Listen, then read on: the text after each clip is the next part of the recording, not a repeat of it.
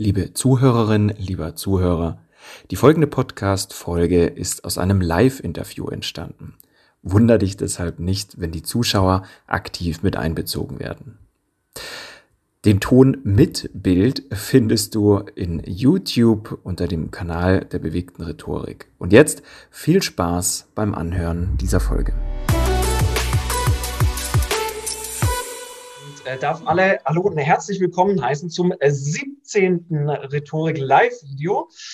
Inzwischen, mein Name ist Felix Behm und unser heutiges Thema ist aktivierende Methoden für dein Publikum. Und jetzt kommt die offizielle Anmoderation von Janine Domnik. Sie hat den Master in Erwachsenenbildung abgeschlossen und ist zertifizierter NLP-Master. Als Trainerin, Moderatorin und Coach ist mit verschiedenen Themen von wertschätzender Kommunikation bis Rhetorik aktiv.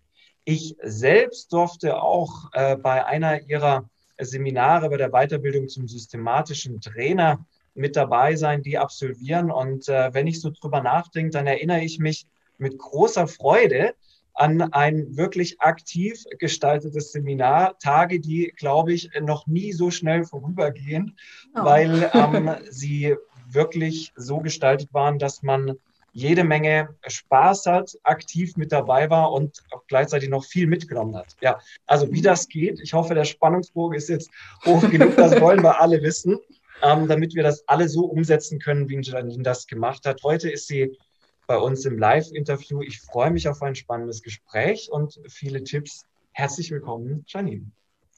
Dankeschön. Das war eine nette Anmoderation. Ich fühle mich geehrt. Ja, wenn ich äh, zwischendrin einmal nach unten oder sonst wohin schaue, dann schreibe ich äh, mit, nämlich die Tipps, die du uns gibst. Also nicht wundern, wenn da die Blicke zwischendrin mal wandern könnten. Ich habe mhm. als erstes eine ähm, grundsätzliche Frage und da so ein bisschen den Einstieg. Ein erfolgreiches Meeting, ein erfolgreiches Seminar. Was sind denn so aus, aus deiner Sicht die Grundsätze, die wir beachten müssen, ähm, die Konzeption, die ja, Abwechslung zwischen Theorie und Praxis und aktivierenden mhm. Methoden. Mhm. Was ist da wichtig zu beachten? Naja, also ich denke, auf jeden Fall ist es erstmal wichtig, sich zu überlegen, was will ich am Ende überhaupt mit meinem Seminar, mit meinem, mit meinem Bühnenauftritt erreichen? Also was soll das Ziel sein? Und daraus leiten sich dann alle Grundsätze schon automatisch ab. Also wenn ich weiß, es ist, ich möchte, dass meine Teilnehmenden am Ende etwas Neues gelernt haben, dann muss ich auch eine didaktische Möglichkeit schaffen, wie ich ein Lernen ermöglichen kann. Also wie kann ich das so konzipieren, dass es vielleicht nicht nur ein Vortrag ist, wo der Lernanteil gar nicht so groß ist, sondern wie kann ich es schaffen, dass sich Teilnehmende mit den Inhalten auseinandersetzen. Ich habe hier eine Fliege drum, drum wahrscheinlich sieht man es gerade. Genau. Und das ist, das ist für mich schon wieder so der, der erste große, grundsätzliche, erste didaktische Kniff, sich zu überlegen, was sollen meine Zuhörer oder meine Teilnehmenden am Ende machen oder können. Und daraus leiten sich dann ganz viele unterschiedliche Grundsätze ab. Und ich bin immer der Meinung, das ist so meine, meine ähm, Lernphilosophie, dass Lernen am besten mit Austausch geschehen kann. Also das bedeutet, dass Lernen auf jeden Fall immer dann gut stattfinden, wenn ich mich mit anderen oder mit mir selber zu diesem Thema austauschen kann. Und das ist dann, sehe ich immer, meine größte Aufgabe als, als Trainerin, diese Plattform auch zu gewährleisten. Ja, wenn wir die Fliege, die wird uns jetzt Die Fliege ist mit dabei. Ich habe noch einen Live-Zuhörer hier. Wunderbar, dann sind wir schon wieder zu dritt. Ähm, plus ganz viele andere, die, die jetzt bestimmt auch schon, ich habe es gar nicht äh, gerade ähm, bei Facebook auch schon zuschauen. Ähm, die, die Frage ist ja, wir kennen ja alle dieses Lernen aus der Schule, wir kennen es vielleicht aus der Uni, das kann unheimlich langweilig sein. Und wir behalten vielleicht manchmal 20 Prozent, manchmal auch nur 10, vor allem wenn wir nur etwas sehen, aber mhm. sonst halt nichts oder, oder etwas, etwas hören. Wie kann man denn diesen prozentualen Anteil der Behaltensquote um ein Vielfaches steigern, so dass wir eigentlich äh, die, die Message, die wir rüberbringen wollen, auch, auch wirklich in den Köpfen unserer Zuhörer erreichen. Mhm. Also was schon längst bewiesen ist, dass wenn wir einfach sagen, ich sehe nur etwas, also ich klicke eine PowerPoint durch zum Beispiel und höre da vielleicht einen Text zu, bleibt allerhöchstens 30 Prozent davon so richtig hängen. Das ist ganz schön wenig und auch schade, wenn man zum Beispiel fünf Tage, so wie wir uns kennengelernt haben, fünf Tage miteinander verbringt und davon nur 30 Prozent behält, ist für beide Seiten total schade. Wie man das auf jeden Fall erhöhen kann, ist, wenn man mehrere Lernenformen mit reinbringt. Und was die größte Wahrscheinlichkeit oder die größte Erhöhung auf jeden Fall ist, um mehr Wissen aktiv zu lernen und das heißt auch langfristig bewusst zu haben, ist, wenn man die Teilnehmer in den Austausch bringt und eine Möglichkeit vielleicht auch erschafft, dass sie sich selbst mit den Inhalten so beschäftigen, dass sie es selbst anderen erklären könnten. Das ist dann meistens so das, das ganz oberste Level von der Behaltenskurve, wenn man in der Lage ist, Wissen, was ich gerade erklärt bekommen habe, mich mit dem auch anwenden kann und es dann vielleicht auch anderen Gruppenmitgliedern, Teilnehmenden oder ähnliches erklären kann. Dann ist es schon sehr wahrscheinlich, dass ein Lernen erfolgreich stattgefunden hat. Und dafür braucht es meiner Meinung nach immer wieder Formate, wo ich die Inhalte anfassen kann, wo ich etwas machen kann. Das kann ganz unterschiedliche Sachen sein. Also es geht von der klassischen Partnerübung, wo man sich zu einem Thema vielleicht mal wie mit einem Brainstorm auseinandersetzt, über ähm, Aktivierung, wie ich zum Beispiel auch äh, mich selbst mit einem Selbstreflexionsbogen mit dem Thema auseinandersetze oder vielleicht auch nochmal ganz auf eine ganz andere Art und Weise neue Inhalte mir ähm, ja einfach zum, zum Erleben, irgendwas zum Anfassen habe und bewusst machen kann.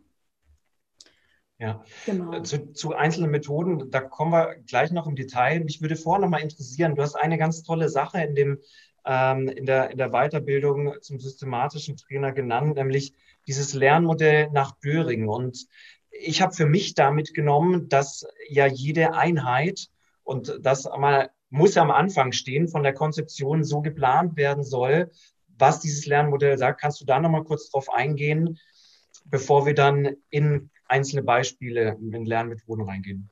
Du warst gerade ein bisschen abgehackt. Die Frage ist, wie man einzelne Lerneinheiten gestalten soll? Oder was war die Frage? Äh, die, die Frage ist, wie dieses Lernmodell nach Düring, was du uns näher gebracht hast, äh, wie das nochmal aussieht, weil es ja schön beschreibt, mhm. wie wir was konzipieren sollten, eine mhm. Lerneinheit konzipieren sollten. Ich verstehe dich gerade nur abgehackt, aber ich habe ein Stichwort verstanden und darauf antworte ich jetzt einmal mal so, was ich verstanden habe, ist ja, ja. ist ja auch egal.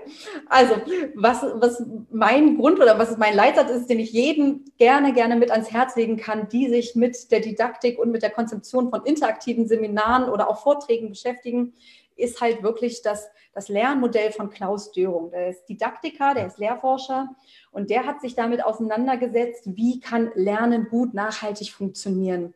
Und seine Begriffe, die er immer geprägt hat, ist das Ein- und Ausatmen von den Lernenden zu berücksichtigen. Damit meint er dann weniger zu sagen, wir müssen jetzt gucken, wann die ein- und ausatmen, also das richtige Atmen, sondern er bezeichnet da eher das Einatmen. Das bedeutet, das Aufnehmen von neuen Inhalten steht immer im Zusammenhang mit dem Ausatmen. Das heißt, mit irgendeiner Art und Weise auseinandersetzen mit den Inhalten. Und häufig ist es im Training so, dass wenn man zum Beispiel ein, ein Tagesseminar hat, dann wird von 9 bis 16 Uhr eingeatmet und von 16 bis 17 Uhr die letzte Stunde nochmal äh, kurz eine Form von Transfer, Reflexion, Ausatmen. Und Klaus Döring sagt, er geht da anders ran. Und das ist das, was damals auch meine Erkenntnis ähm, radikal verändert hat. Und er sagt, ähm, es soll nicht einen halben Tag das Einatmen geben und einen anderen halben Tag das Ausatmen, sondern es ist wichtig, dass man das immer wieder in einzelne Einheiten bleibt. Also einen kleinen Teil einatmen, danach direkt eine Form des Ausatmens, also sich mit diesem Thema auseinandersetzen. Das kann, wie ich es eben schon gesagt habe, es kann einfach sein, eine Form von einer Gruppenübung. Das kann auch nochmal sein, ich schreibe mir meine größten Erkenntnisse von jetzt gerade auf. Ich habe nochmal Zeit zur Selbstreflexion. Und er hat das immer wie so, wie so ein wechselseitiges Modell. Also es folgt ein Einatmungsprozess und direkt danach ein Ausatmungsprozess. Danach folgt wieder ein Einatmungsprozess, ein Ausatmungsprozess. Und er ist da schon sehr radikal und sagt halt, dieser Einatmungsprozess beziehungsweise der Input, darf nie länger als 20 Minuten am Stück sein. Also spätestens nach 20 Minuten Input pur muss irgendeine Form kommen, wie ich mich mit diesen Inhalten wieder auseinandersetzen kann. Und das ist was, was man sehr, sehr leicht bei der Konzeption, egal ob es jetzt fürs Training ist, als auch vielleicht für die Bühne, wenn ich ein Speaker bin, was ich da auf jeden Fall berücksichtigen kann, dass ich sage, okay, was sind meine Inhalte, was sind meine wichtigsten Botschaften und wie kann ich dafür sorgen, dass nach dieser wichtigen Botschaft eine Form geschieht und erlebt wird, wo diese Information verarbeitet werden kann. Und wenn wir das berücksichtigen, dann bleibt das Wissen einfach länger vorhanden. Also ich lerne als Lernende viel mehr, wenn es immer wieder so, so ein Wechselspiel von beiden gibt. Vielleicht war das ja, ja, deine Frage, vielleicht auch nicht. Genau, das, das war meine Frage. Und äh, ich, ich will das gerade nochmal betonen. Das ist krass. Also wenn ich überlege, was, wie, wie viele Seminare ich besucht habe, wo wirklich spätestens nach 20 Minuten wieder ein aktiver Teil kam, dann kann ich das an, an einer oder maximal zwei Händen abzählen. Denn oft läuft es anders. Ähm, mhm. Jetzt lass uns aber doch mal, weil du es ja schon mehrfach jetzt angeteasert hast, zu einigen dieser aktivierenden Methoden kommen. Ich habe äh, viele mitgenommen und einige auch umgesetzt in meinen Vorträgen. Also das, was du uns gleich vorstellst, und da werden wir auch versuchen, so die, die Brücke zu schlagen, geht sowohl bei Seminaren, es geht aber oft auch auf Bühne, auf der Bühne mit, mit vielen Leuten. Und mhm. ich bin gespannt, was du uns da mitgebracht hast. Ich habe so ein paar Klassiker, das sind meistens ganz, ganz kleine Methoden, die jetzt gar nicht so viel Aufwand oder so, ein ganz neues Konzept ermöglichen, sondern das sind kleine Methoden, mit denen ich auch, wenn ich zum Beispiel weiß oder sage, na gut, ich habe aber nun mal einen, einen sehr starken Inhaltsplan, den ich vorgeben muss oder den ich abarbeiten muss, wie man auch so Inputphasen ein bisschen aufbrechen kann und auflockern kann. Und was ich da sehr, sehr, sehr, sehr gerne mache, sind sogenannte Schätzfragen kann man erstmal denken, okay, ist jetzt ja nichts Neues, Schätzfragen kennt jeder. Also in die Runde zu fragen, was schätzt ihr denn, wie viel Prozent äh, hängt bei der Kommunikation vom visuellen Anteil ab, zum Beispiel? Die Idee, die ich euch da oder allen, die gerade zuhören oder zuschauen, mitgeben kann, ist diese Schätzfragen auf eine bestimmte didaktische Art und Weise anzusetzen. Also nicht einfach nur so in die Runde zu fragen, sondern die Teilnehmenden zu bitten, sich ein Stift und ein Zettel zu nehmen, am besten einen dicken Edding, damit man das auch gut sehen kann, und ein, die Schätzfrage erstmal jeder für sich zu beantworten. Und danach wird die Karte umgedreht und man sieht gleichzeitig von allen das Ergebnis. Das mag jetzt erstmal total banal klingen, hat aber einen immensen Vorteil. Wenn ich anfange, eine Schätzfrage in die Runde zu stellen, sind erstmal die aktiv, die sowieso immer aktiv sind, die Spaß daran haben, die sehr einen proaktiven Lernstil haben, das heißt, die so sehr, ja, sehr offen, sehr leicht von der Gruppe sprechen und ich höre immer nur die gleichen. Zudem führt es auch noch darum, sobald ich eine Person mit einer Schätzfrage höre, orientieren sich alle anderen Lernenden an diesem Angebot. Also es, wird, es, wird, es gibt keine Vielfalt, sondern es gibt alles, was so in, in demselben Setting ist. Wenn wir das jetzt aber so machen, wir geben den Teilnehmern, Teilnehmenden die Aufgabe, selber zu überlegen, selber eine Erkenntnis auf die Karte zu schreiben, bei drei drehen alle um, haben wir sehr, sehr schnell diesen Effekt, dass zu kurzer Zeit alle aktiv sind und wir haben eine große Bandbreite. Und das kann man dann kurz mal so zwischendurch auswerten und wir haben nicht so ein Ergebnis, was beeinflusst wurde von anderen Ergebnissen. Und das ist einfach nur so ein, so ein ganz kleiner didaktischer Kniff, den ich auf jeden Fall mitgeben kann, wenn ihr so Input auflockern wollt. Wenn ihr Schätzfragen habt, und das können Zahlenwerte sein, das könnte aber auch sowas sein. Ähm, ich weiß noch, wir haben das mitgemacht mit, was ist zum Beispiel die häufigste Nebenwirkung von Medikamenten, mussten dann die Teilnehmenden aufschreiben und schätzen, was sie glauben. Also es geht auch mit Wörtern. Auch das ist möglich und dadurch haben wir eine sehr, sehr einfache Möglichkeit, die Teilnehmenden zu aktivieren. Ja, das, ja. Ist, das ist mit einer meiner, meiner Lieblingsmethoden, was man natürlich auch immer wieder gut interaktiv machen kann, was ich sehr gerne mache, wenn ich Präsenzseminare habe, wo man im Raum auch Platz hat, sich zu bewegen, ist auf jeden Fall sämtliche Formen von Aufstellung. Also man kennt das vielleicht häufig zum Beginn eines Seminars, kann man sich aufstellen auf einer Deutschlandkarte, wo komme ich gerade her, wo wohne ich. Aber auch das kann ich natürlich mit Inhalten koppeln. Also warum könnte ich denn nicht zum Beispiel ähm, auch das Eisbergmodell erklären, wo wir zwei ganz klare Lager haben, die Sach- und die Beziehungsebene. Und ich stelle jetzt einzelne Äußerungen vor oder einzelne Themen vor und die sollen entscheiden, passt das jetzt eher gerade in Richtung Beziehungs- und Sachebene. Und dann ist das so ein bisschen wie bei ein, zwei oder drei früher. Also wann ist das Licht vorbei? Wann springe ich zu meinem Punkt und stelle mich auf die richtige Seite? Das sind also, also alles Möglichkeiten, die ich im Raum nutzen kann. Kommt natürlich immer so ein bisschen auf die Größe im Raum an, wie viele Teilnehmenden ich da habe, aber auch alles, was hinstellen ist, in unterschiedliche Ecken ist. Positionieren zu einem Thema ist auch eine gute Möglichkeit. Also zum Beispiel, ähm, was ich häufig mache in meinen Stressmanagement-Seminaren. Wenn ich, dann sage ich eine Aussage, zum Beispiel, viele Nachrichten auf meinem Handy, viele Nachrichten, äh, die ich als SMS kriege oder bei Instagram und WhatsApp, stressen mich auf Dauer. Und die Teilnehmer dürfen sich jetzt mal dahin positionieren. Kommen sie ganz nah zu mir dran, dann stimmen sie dem zu, gehen sie ganz weit weg, entfernen sie, distanzieren sie sich vom Thema. Also auch das wäre so eine Möglichkeit, so ein bisschen Bewegung mitzuhaben. Und das können wir natürlich auch mit, mit allen Inhalten koppeln. Also einfach die Inhalte, die ihr vermitteln wollt, im Raum positionieren und dann dazu Austausch, Erfahrungswerte, Reflexion haben. Ja. Nochmal äh, zu, also, den, zu den Schätzfragen, was du als mhm. erstes genannt hast.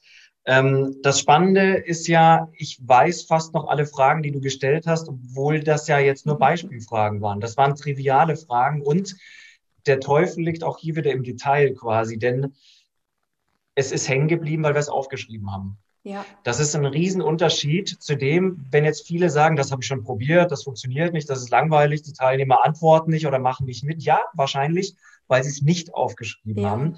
Und ähm, deswegen will ich das an der Stelle nochmal betonen, genauso wie, dass ich das auch teilweise in meine Vorträge einbaue. Denn das, was mit zehn Leuten geht bei Schätzfragen, das geht auch mit 100. Und mhm. ein Redeeinstieg in einem Vortrag, den kann man wunderbar mit solchen Schätzfragen ähm, beispielsweise gestalten. Die Frage ist jetzt, ob, ob das jetzt jeder dann auch wieder aufschreiben kann. Da muss man es vielleicht umwandeln.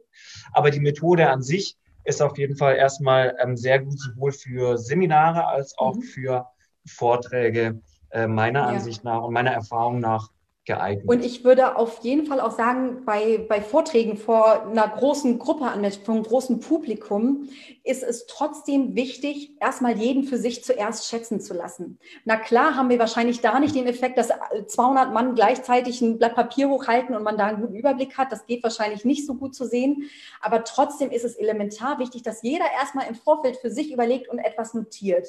Und da hast du genau recht. Also erstmal so dieses handschriftliche, ich schreibe etwas, hat nochmal was ganz anderes als sagen, jeder überlegt mal kurz für sich, so und jetzt kommt die Auflösung. sondern es hat halt einfach nochmal eine ganz, ganz andere Dynamik. Und deswegen kann ich das immer nur ans Herz legen, wenn jemand anfangen möchte, mit Schätzfragen zu arbeiten, einfach nicht in die Runde fragen, also nicht die Methode Schätzfragen nehmen, ich stelle jetzt mehr Schätzfragen, sondern wirklich dieses Element mit dem Schreiben auseinandersetzen und auch hier das Zeitgleiche nehmen jetzt in den letzten Tagen, wo ich viel in Online-Seminaren bin, da kann man auch die Schätzfragen super gut einsetzen, dass ich halt eine Schätzfrage stelle und jeder tippt das schon mal im Chat, aber es gibt die Botschaft, noch niemand darf auf Enter drücken. Denn noch niemand darf jetzt schon gleich am Anfang das mal äh, rausposten, weil sonst wird wieder das Bild verfälscht. Und dann zähle ich ganz äh, dramaturgisch runter von 3, 2, 1 und dann wird Enter und dann explodiert der Chat erstmal und wir haben auf einen Blick, genau wie im Seminarraum, alle halten die Karten hoch. Mir fällt jetzt auch gerade ein, ähm, wo wir jetzt gerade noch mal so über, über Formate auf größeren äh, Plattformen, auf der Bühne reden, wie man diese oder eine andere Form der Schätzfragen auch gut nehmen kann, wenn man einen Vortrag hat, die vielleicht manchmal firmenintern sind, wo es unfassbar viele Abkürzungen gibt. Erlebe ich häufig bei meinen Firmen, mit denen ich zusammenarbeite, die haben, die haben ein Meisterwerk an Abkürzungen für alles, KPV, QVM, es gibt, es gibt für alles eine Abkürzung. Und auch hier habe ich das mal mit einem, äh, mit einem Präsentierenden, wo ich die Moderatorin war, so gemacht, dass wir am Anfang, bevor der Vortrag losging, eine Liste mit allen Abkürzungen, die es gibt, an die Wand geworfen haben. Und die Teilnehmer oder die, die Zuhörer hatten die Möglichkeit, jetzt in einer Zweier- und Dreiergruppe mal zusammenzugehen und mal zu raten. Also wirklich ganz frei zu spekulieren, was glauben wir, was verbirgt sich dahinter. Und es gab dafür auch Preise, also so eine kleine Gummibärtüte, erstmal für die, die das richtig hatten, aber auch für diejenigen, die die kreativste Antwort generiert haben. Also die, die wirklich einfach das, das interessante, das innovativste Wort sich ausgedacht haben. Und da kam in der Tat sehr, sehr, sehr, sehr schöne Gedanken zu. Und auch hier haben wir es wieder geschafft. Die Lernenden sind im Austausch mit einem Thema. Das heißt, sie hören beim Vortrag potenziell noch mal mehr zu. Wann fällt jetzt hier mein EPJ, was ich mir gerade überlegt habe für ein ganz innovatives Sport. Und wie kann ich das zum Beispiel, dann kriege ich vielleicht noch einen Preis, wer als erstes das, das innovativste oder lustigste Wort reinwirft. Also man hat gleich so eine ganz andere Dynamik und, und Freude beim Vortrag von der Seite der Zuhörer dabei. Ja, ja. Wunderbar. Schätzfragen, Aufstellungsmethode, äh, positionieren. Schon mal drei wunderbare Dinge. Ähm, wenn ihr dazu Fragen habt, äh, dann schreibt natürlich gerne die, die äh, währenddessen dazu. Ich bin währenddessen schon mal gespannt auf die nächste Methode, die du uns vorstellst. Hast du noch oder gibt es vielleicht von den Zuhörern einen spezifischen Bereich, wo ihr sagt, da bräuchte ich noch mal eine interaktive Methode? Dann schreibt es gerne mal rein, weil sonst ist es einfach so, so ins Leere gedacht. Was ich gerne, gerne mache, ist auch eine Form von einem interaktiven Einstieg. Also mir ist es immer sehr wichtig, wenn ich Interaktion in ein Seminar einbringen möchte, dann muss ich das von Anfang an machen. Ich weiß nicht, ob ihr es gerade seht. Ich sehe Felix gerade nicht mehr. Ist ja nicht schlimm. okay, da ist er. Äh, ja, du, du, bist, du bist zwischendrin, Janine, immer mal weg. Ich äh, fürchte, es liegt an deiner Verbindung. Kannst du von WLAN auf äh, Netz wechseln oder andersrum? Ansonsten ja. passt das so. Also man hört dich, nur zwischendrin ist mal kurz ein Wort weg. So, neuer Versuch. Oh oh. Weiß nicht, ob das okay. so eine gute Idee ist. Ich hoffe, du hörst mich. Ich als Technikprofi. Das Bild. Was ich zum Beispiel sehr, sehr gerne mache, ja, okay. mhm. ist, ja. sind ähm, ganz klar schon mit der Interaktion. Also wenn ich sage, ich möchte aktivierende Seminare haben oder ich möchte in meinem Vortrag eine Aktivierung haben, dann ist es sehr, sehr wichtig, dass ich damit gleich schon zu Beginn einsteige. Das heißt, dass ich jetzt nicht erst 35 Minuten meinen Vortrag halte und am Ende nochmal versuche, eine Schätzfrage zu machen, dann ist es meistens sehr mhm. Sondern wenn, dann fange ich gleich zu Beginn damit an. Und da bieten sich sehr, sehr häufig sämtliche Eisbrecher, die man einsetzen kann. Also im Seminar kann es sein, dass ich mich mit meinem Partner schon mal kennenlernen muss, wir uns gegenseitig vorstellen können oder dass man auch ähm, in einer Kleingruppe zusammenkommt. Mir ist es immer wichtig, wenn ich in Seminaren starte, Felix, das kennst du ja auch, dass ich immer im Morgen, in den Morgenrunden, wenn wir zusammen starten, einmal die Stimme von jedem Einzelnen gehört habe. Mhm. Das mache ich aus dem dem Grund, weil es denn den Lernenden leichter fällt, im Seminar auch aktiver mitzuarbeiten. Wenn jeder schon mal einen Satz am Morgen gesagt hat, das muss kein Referat sein, das kann auch manchmal einfach nur eine Stimmungsabfrage, wie geht's dir auf einer Skala von fünf bis eins heute Morgen, dass jeder kurz mal ein Statement dazu gibt, das reicht total aus. Also das ist mal so mein, mein erster Tipp, die Stimmen von den Lernenden auf jeden Fall gleich aktivieren, dann fällt es für den Rest des Tages viel, viel leichter. Und auch das können wir natürlich machen, ähm, wenn wir ein großes Publikum haben. Also wenn wir zum Beispiel eine große Bühne haben, da ist es schwierig zu sagen, ich habe 200 Zuschauer gerade, jetzt höre ich mir von jedem Einzelnen mal die Stimme an. Das funktioniert wahrscheinlich nicht so gut. Was man machen kann, ist, oder was genauso gut funktioniert, ist, wenn ich die Teilnehmenden untereinander in ein Gespräch bringe. Also es muss gar nicht sein, die Teilnehmenden reden mit mir, sondern es ist eher wichtig, die Teilnehmenden reden miteinander. Also komm einfach mal in dieses Gefühl, ich sitze hier im Raum, da vorne auf der Bühne steht jemand mit dem Mikro, aber ich darf trotzdem reden. Und da sind total gut solche Kennenlernspiele, wo man zum Beispiel zu dritt zusammenkommt und sich gegenseitig blind vorstellt. Also es würde denn so ablaufen, dass Felix und ich, wir kennen uns noch nicht, wir sitzen aber gerade nebeneinander. Und ich würde sagen, Mensch, Felix, äh, ich glaube, du bist so eine Person, du gehst gerne Skifahren. Ich mhm. weiß, du bist, ähm, du warst bestimmt in der Jugend so jemand, der hat, weiß ich nicht, das Buch der Erdbeerpflücker dreimal angefangen zu lesen, aber nie zu Ende gelesen. Du hast bestimmt zwei Katzen zu Hause und man fängt einfach mal an, so ins Gespräch zu kommen und hat dadurch schon mal eine andere Form der Interaktion. Wichtig dabei ist, das auch immer wieder gut auszuwerten. Also ich bin kein Fan davon, einfach Übungen zu machen oder Methoden einfach um sie zu machen, sondern ich finde, es ist schon wichtig, dass sie auch ein Ziel bewirken. Also gerade dieses mit, ich spekuliere einfach mal über dich, Felix, ähm, kann man gut auswerten, wenn es darum geht, ähm, ich habe gleich einen Vortrag über Gedankenprozesse oder ich habe gleich ähm, einen Vortrag über Feedback geben über den ersten Eindruck. Das sind Möglichkeiten, wie ich da so drum den Rahmen setzen kann. Mhm.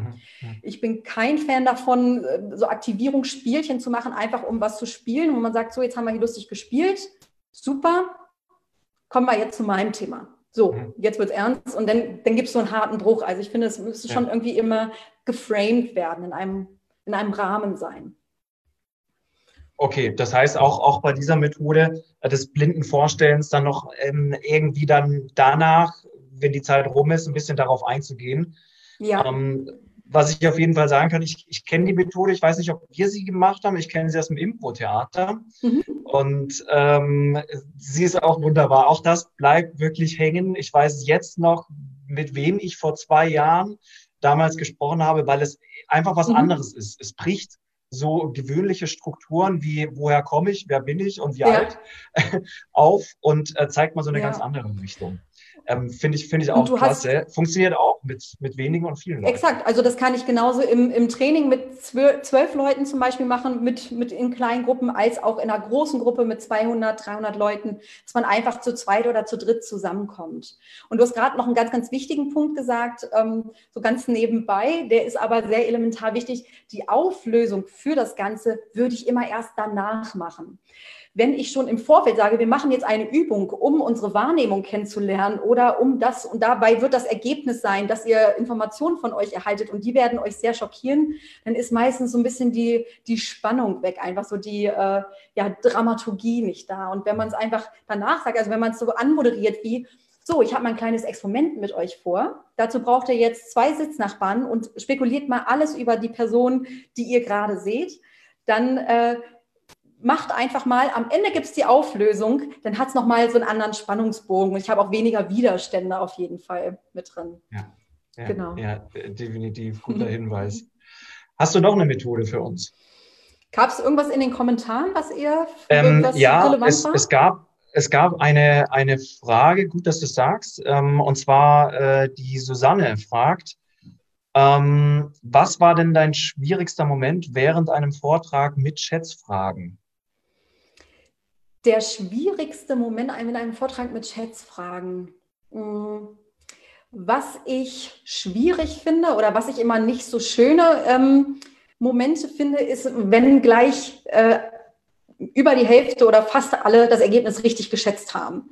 Das sehe ich für mich als Feedback, dass die Frage viel zu einfach war. Und das ist die Krux auch mit den Schätzfragen. Es bedarf manchmal so ein bisschen Feingefühl oder auch einfach ein, ein Gefühl davon, was sind jetzt richtig gute Fragen. Denn Schätzfragen sind nur dann gut, wenn man wirklich die Antwort schätzen kann. Wenn ich jetzt sage, ich stelle an meine Gruppe ähm, die Schätzfrage, wie viele Bundesländer hat Deutschland?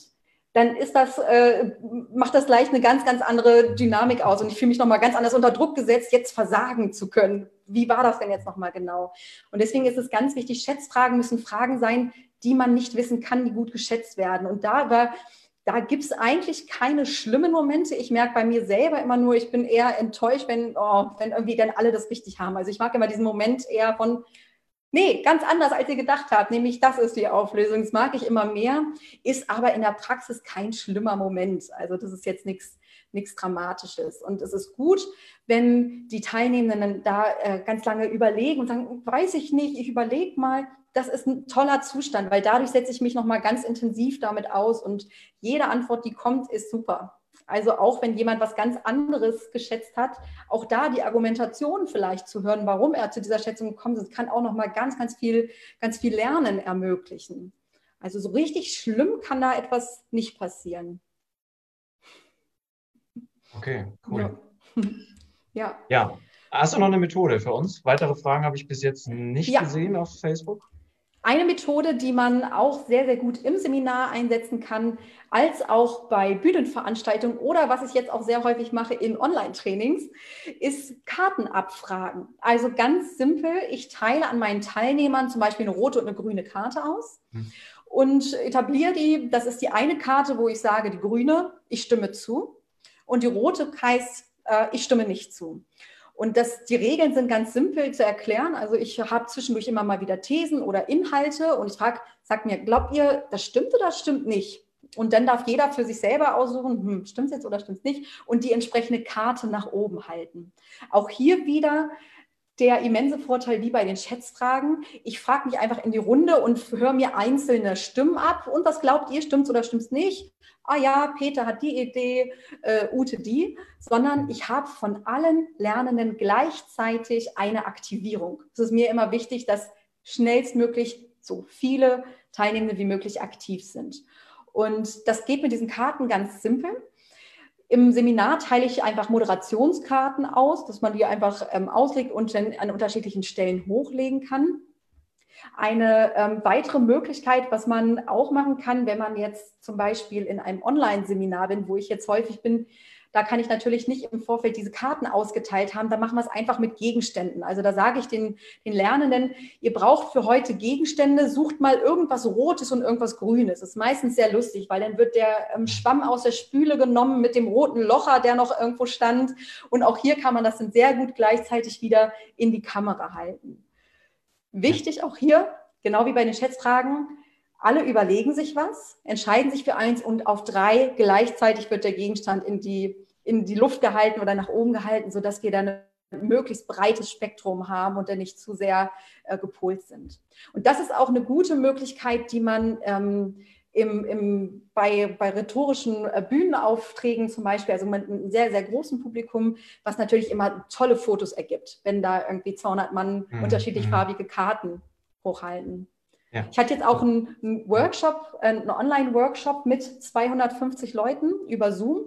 Und was man da gut machen kann, wenn man also online hat, also einen Online-Vortrag hat und mehrere Bilder sieht, dann kann man das auch sehr, sehr gut machen mit die Kamera abkleben oder nicht abkleben, also einfach durch ein Post-it.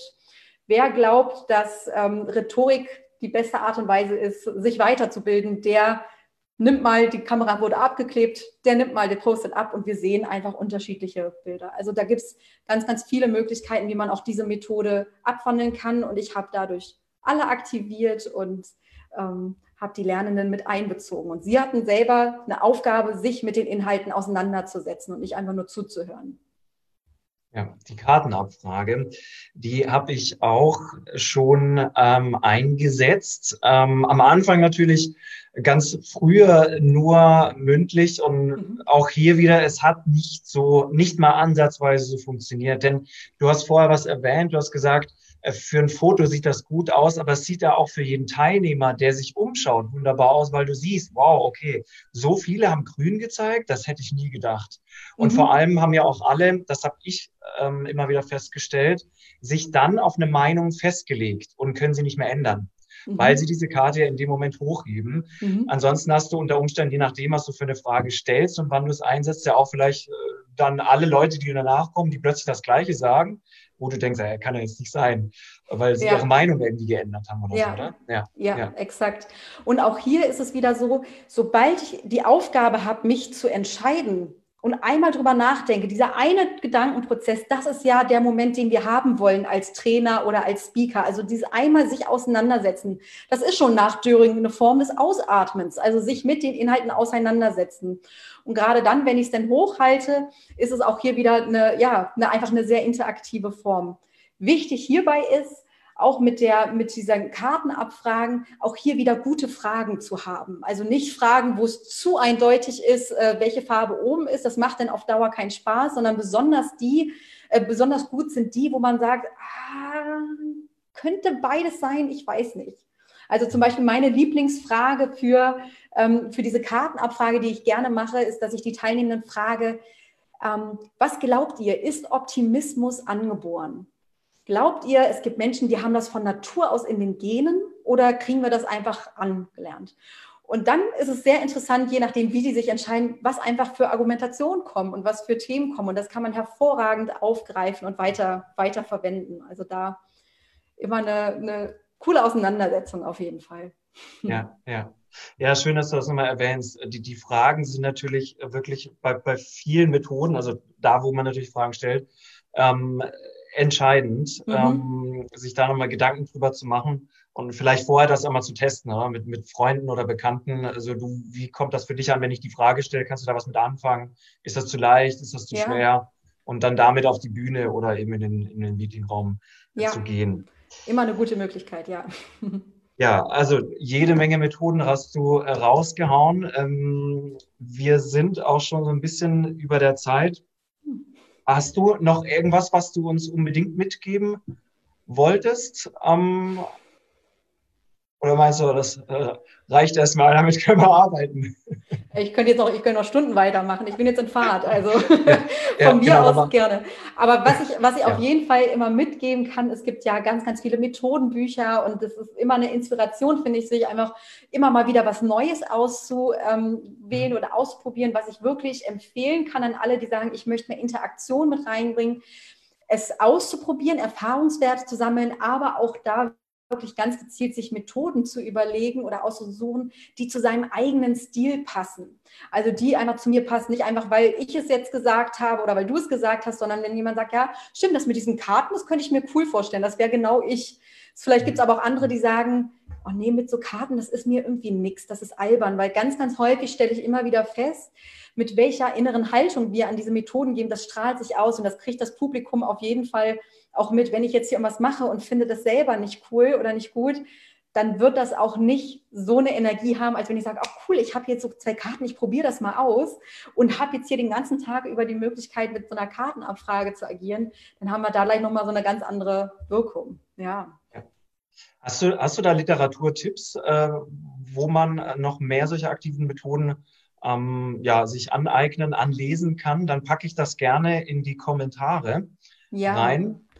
Also ich bin ja ein, ein großer, großer Fan von den Munterichtsmethoden von Harald mhm, Groß. Der hat äh, drei Bände, glaube ich, mittlerweile schon raus mit ganz, ganz, ganz, ganz tollen Methoden, die alle darauf basiert sind, dass die Teilnehmenden aktiv sind und der Trainierende oder der Lehrende möglichst im Hintergrund steht und das Lernen einfach ermöglichen kann. Und da gibt es fast für jede Situation ein, eine Methode. Der hat auch nochmal solche ähm, Aktivierung und Energizer-Spiele für zwischendurch. Also die kann ich auf jeden Fall immer empfehlen.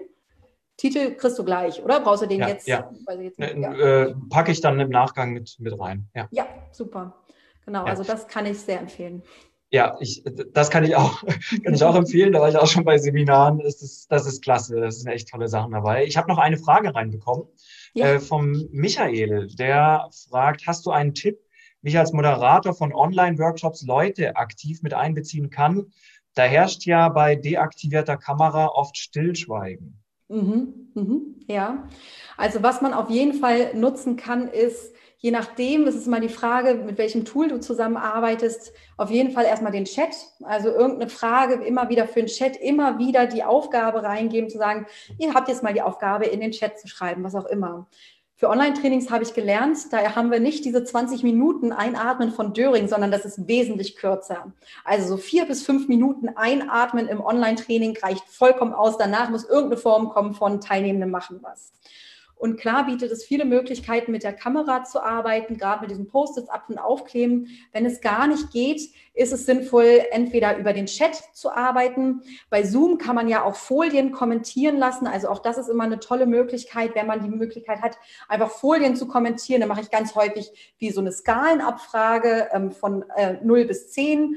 Ähm, wie sicher fühlst du dich zum Beispiel gerade in diesem Thema? Und jeder darf mal sein Sternchen oder sein Herz dahin setzen, wo er sich gerade fühlt. Manchmal ist es sinnvoll, je nachdem, mit welcher Plattform man zusammenarbeitet, dass man vielleicht auch ein externes Tool mit reinnimmt, also ein Online-Whiteboard mit reinnimmt, wo es immer wieder Aufgaben gibt, die zu lösen sind. Was man zum Beispiel machen kann als Moderator, wenn man trotzdem ein Gefühl haben möchte für die Menschen, die da sind, arbeite ich ganz häufig mit einem Padlet. Das ist einfach eine, eine digitale Pinnwand. Und da hat jeder die Aufgabe, einen Post über sich zu erstellen. Also sein Name, sein Beruf, wie lange er da schon arbeitet und vielleicht ein Job, der auch zu ihm gepasst hätte, ist er nicht in seinem aktuellen Job. Also einfach nochmal da so eine Kennenlernwand. Mentimeter ist ja jetzt auch gerade in diesen Tagen der, der meistgewählte Klassiker, um gerade mit größeren Gruppen die interaktiv zu kriegen. Also auch da wieder, es läuft meistens mit dem Handy, nochmal eine Möglichkeit haben, Kommentare einzugeben. Man kann bei Mentimeter auch Fragen schicken, dass man das einfach nutzt. Und ich bin immer ein Fan davon, möglichst simpel. Also ich würde jetzt nicht alles auf einmal machen und mehr ist mehr. Wir machen mit dem Padlet und mit dem Miro Whiteboard und dann gibt es noch ein Mentimeter und dann gibt es noch das, sondern eher reduziert und dafür dann aber intensiv immer wieder darauf achten, dass ich nach vier bis fünf Minuten irgendeine Form habe, mit den Teilnehmenden aktiv etwas, etwas zu gestalten, etwas zu machen. Ja, ich, ich, ich glaube, das ist auch, auch an, an ein sehr wertvoller Tipp, dass die Zeit von 20 Minuten auf fünf Minuten äh, schrumpft. Ja. Ähm, denn äh, online ist einfach ja die Aufmerksamkeitsspanne oder eben auch durch die aktivierte Kamera oder sonst was ist immer was ganz anderes, mhm. als wenn man das äh, Präsenzveranstaltungen hat. Mhm. Und was ich auch da, fällt mir gerade noch ein, ja. dann Schluss, was ich, was, was man ja auch da immer gut machen kann, wenn man Eigentlich hat bislang jede Plattform, die ich kennengelernt habe, die Möglichkeit eines Chats zu nutzen. Auch da kann man natürlich sagen, wer kennt das von euch? Ja, und dann schreibt jeder ja. Aber auch man kann das natürlich auch noch wesentlich mehr inhaltlich machen. Also wenn man zum Beispiel einen Workshop hat, wo unterschiedliche Redner immer mal wieder zu einzelnen Punkten präsentieren, könnte es eine Möglichkeit sein, nach jeder einzelnen Präsentation zu sagen, überlegt mal ein passendes Wort, was euch gerade in den Kopf kommt, was gut zu diesem Vortrag passt. Ein Wort. Und schreibt dieses Wort auf drei, auch hier wieder, alle gleichzeitig auf drei in den Chat. Und auch so habe ich so eine ganz kleine Mini-Ausatemübung generiert, indem ich mich mit den Inhalten noch einmal auseinandersetze, zu überlegen, stimmt, was hat er eigentlich gesagt und was ist mir hängen geblieben? Und dieses eine Wort schreibe ich in den Chat und habe dadurch dann wieder eine Form von Interaktion geschaffen und so eine kleine Mini-Auswertung hinbekommen. Ja, ja. Mhm. Wow, wow, kann ich nur sagen. Also ich habe mir äh, sieben Methoden mitgeschrieben, vielleicht waren es sogar noch mehr, die du jetzt genannt hast. Für alle, die auch jetzt ähm, erst in der Mitte oder zum Schluss eingeschalten haben, sei das nochmal genannt. Ähm, schaut euch das gerne an von Anfang an. Es lohnt sich, denn auch neben den Methoden hast du nochmal unglaublich wertvolle Tipps gegeben. Ich werde das auch nochmal analysieren, hier alles ganz genau, mir das auch noch ein paar Mal anschauen, um es dann ja demnächst wieder umzusetzen. Und egal ob online oder Präsenz, äh, du hast uns jetzt auch gezeigt, es, es, es geht vieles, vieles ist adaptierbar, mhm. auch von kleinen zu großen, von Präsenz zu Online-Veranstaltungen. Man muss manchmal so ein bisschen um die Ecke denken, man muss sich ein paar Gedanken machen, es ausprobieren und ähm, vielleicht auch mal kreativ sein ein bisschen. Mhm. Wobei äh, ein häufiger Kreativitätsgeber ja äh, Google ist und sämtliche ähm, äh, Literatur, von denen wir jetzt nachher auch noch einen Link reinpacken, nämlich zum Beispiel zu den Unterrichtsmethoden von Orbium. Ja. Ich darf ähm, ja, allen danken fürs, fürs Zuschauen, für die Fragen. Wir haben äh, alle beantwortet. Wenn noch welche kommen, stellt sie natürlich gerne. Ich ähm, ab, das war nicht vorher abgestimmt, aber die würde ich dir dann weitergeben, wenn da irgendwas gerne. Nachfrage sehr, sehr käme. Und ansonsten darf ich darauf hinweisen, morgen gibt es bereits das nächste Live-Video. Ähm, also wer jetzt dabei ist, schaut doch gerne morgen auch nochmal zu, nämlich zum Thema sprich merkwürdig und anschaulich und dass dieses Wort merkwürdig tatsächlich das verdient, was es auch heißt. Ich bin äh, selber megamäßig gespannt. Morgen eine Stimmenexpertin bei uns und ähm, ja, darf an der Stelle auf jeden Fall einmal herzlich jetzt Danke an dich sagen, liebe Janine. Und ähm, die Highlights aus dem Video, die werden auch nochmal die nächsten Wochen, also die einzelnen Tipps, die werde ich mir nochmal rausschneiden und dann veröffentlichen auf Instagram. Es hat mich mega gefreut, dass du dabei warst. Und das letzte Wort, das gehört wie immer unserem Gast. Was möchtest du unseren Dozenten, Speakern und Rhetorikinteressierten mitgeben? Ja, äh, ich danke erstmal und ich wünsche euch ganz, ganz viel Spaß beim Ausprobieren, denn gerade wenn man das einfach nur in der Theorie hört, diese Methoden, klingt vielleicht alles erstmal nett, aber ich freue mich darauf, wenn ihr selber Erfahrungswerte damit sammelt, das einfach mal auszuprobieren und schreibt dann gerne mal äh, zurück, wie es geklappt hat, wie es euch ging in der Situation, die Teilnehmer aktiv zu halten, aktiv zu bekommen und dann ähm, wünsche ich euch ganz viel Spaß beim Ausprobieren. Alles klar. Macht's gut. Bis dann. Ciao. Tschüss.